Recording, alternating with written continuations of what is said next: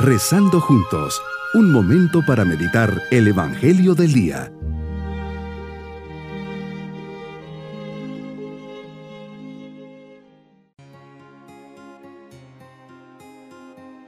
Les saludo esperando se encuentren muy bien en este miércoles de la cuarta semana del tiempo ordinario, siempre dirigiendo nuestra mirada hacia Dios que nos ve con amor de Padre. Por eso le decimos, Jesús, gracias por estar aquí, por regalarme este momento de encuentro contigo. Sabes que quiero creer más en ti, aumenta, por favor, mi fe. Deseo abandonarme en tus brazos amorosos, igual que un niño pequeño en los brazos de su mamá. Aumenta mi confianza en ti.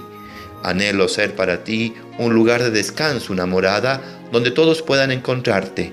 Aumenta, Señor, mi amor. Meditemos en el Evangelio de San Marcos capítulo 6 versículos 1 al 6. Señor, te diriges a tu tierra natal, Nazaret, con tus discípulos. Es día de sábado y te diriges como de costumbre a la sinagoga, lugar que conocías perfectamente y a todos los que la frecuentaban. Ahí hay parientes y amigos. Ellos también sabían quién eras tú. Te pones a enseñar y todos los presentes, al escucharte, se cuestionan con asombro, ¿dónde aprendió este hombre tantas cosas? ¿De dónde le viene esa sabiduría? Y ese poder para hacer milagros, que no es este el carpintero, el hijo de María, el hermano de Santiago, José, Judas y Simón? ¿No viven aquí entre nosotros sus hermanas? Y estaban desconcertados. Jesús, muchos te siguen, tu fama crece por todas partes, y en tu mismo pueblo no eres apreciado al contrario de lo que podría pensarse, en vez de asombrarse y alegrarse, los habitantes de Nazaret toman la opción contraria. Comienzan a cuestionarte. ¿Será que no logran explicarse este cambio que se ha producido en ti? Tantos años viviendo juntos, claro, todos sabían perfectamente quién eres. Uno más del pueblo, el hijo del carpintero. Ahora de repente resulta que se ha convertido en todo un maestro y no les cuadra. En contra del mito que está creando en torno a ti, ven tu realidad de origen, humilde y corriente. ¿Cómo va a ser este el Mesías?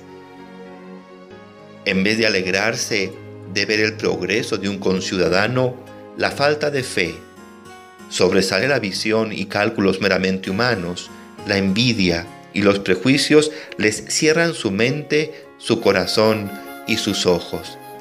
Y por eso les dices, todos honran a un profeta, menos los de su tierra, sus parientes y los de su casa. Y por su falta de fe, no te dejaron hacer allí ningún milagro. Solo curaste a algunos enfermos imponiéndoles las manos, y te quedas extrañado de la incredulidad de aquella gente. Y como no creen, sino que en su corazón impera la desconfianza, y las miras meramente humanas, no puede ser ningún milagro.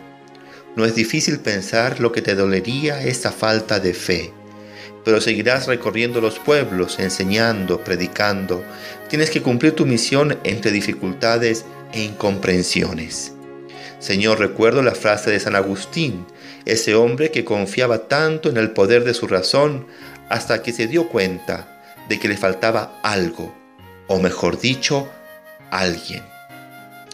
Nos hiciste, Señor, para ti, e inquieto está nuestro corazón hasta que descanse en ti. Solo la fe en ti puede iluminar nuestros pasos por este mundo incrédulo y frío.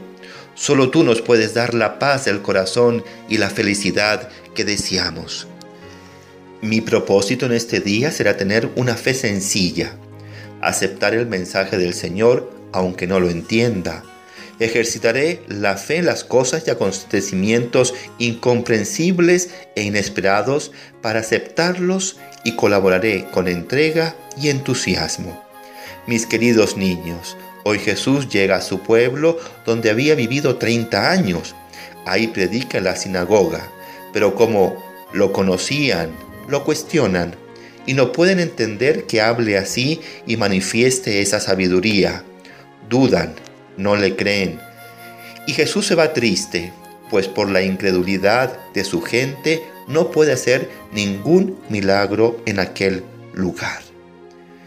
Y nos vamos con la bendición del Señor. Y la bendición de Dios Todopoderoso, Padre, Hijo y Espíritu Santo, descienda sobre nosotros en este día, nos acompañe, nos proteja y nos guíe por el buen camino. Bonito día.